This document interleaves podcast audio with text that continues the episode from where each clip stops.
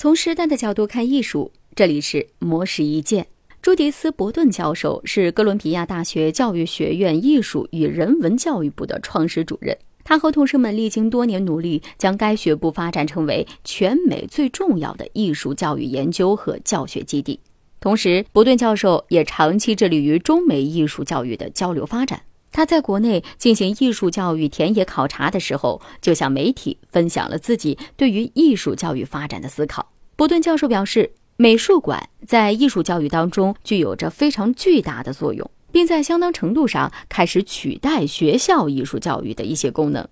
因为它可以让所有人在美术馆接受艺术教育。他发现，中国的美术馆经常会对公教内容提出要求，比如一定要介绍某件具体展品。某段具体历史，但实际上，这种实施的过程需要更具有弹性和开放性。艺术教育者应该通过对话交流的形式，倾听学生对于艺术的回应，并在互动当中反思自己对于艺术的认识，而不是把已有的艺术认知强加给学生。而且，中国艺术院校的教学工作往往采用灌输方式。这样虽然可以让学生拥有着基本的素质和技能，但是更重要的应该是让学生看到艺术并不是现成的，而是交织着人类各种经历和体验形成的。伯顿教授还表示，数字媒体在艺术教育当中同样具有着深刻的作用，因为新数字材料的多样性打开了艺术教育的边界，让年轻的学生能够更加广泛的探索艺术。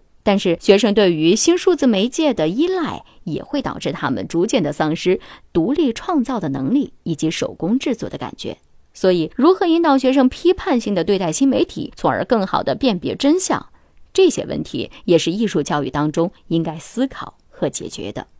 以上内容由模式意见整理，希望能对您有所启发。模式意见每晚九点准时更新。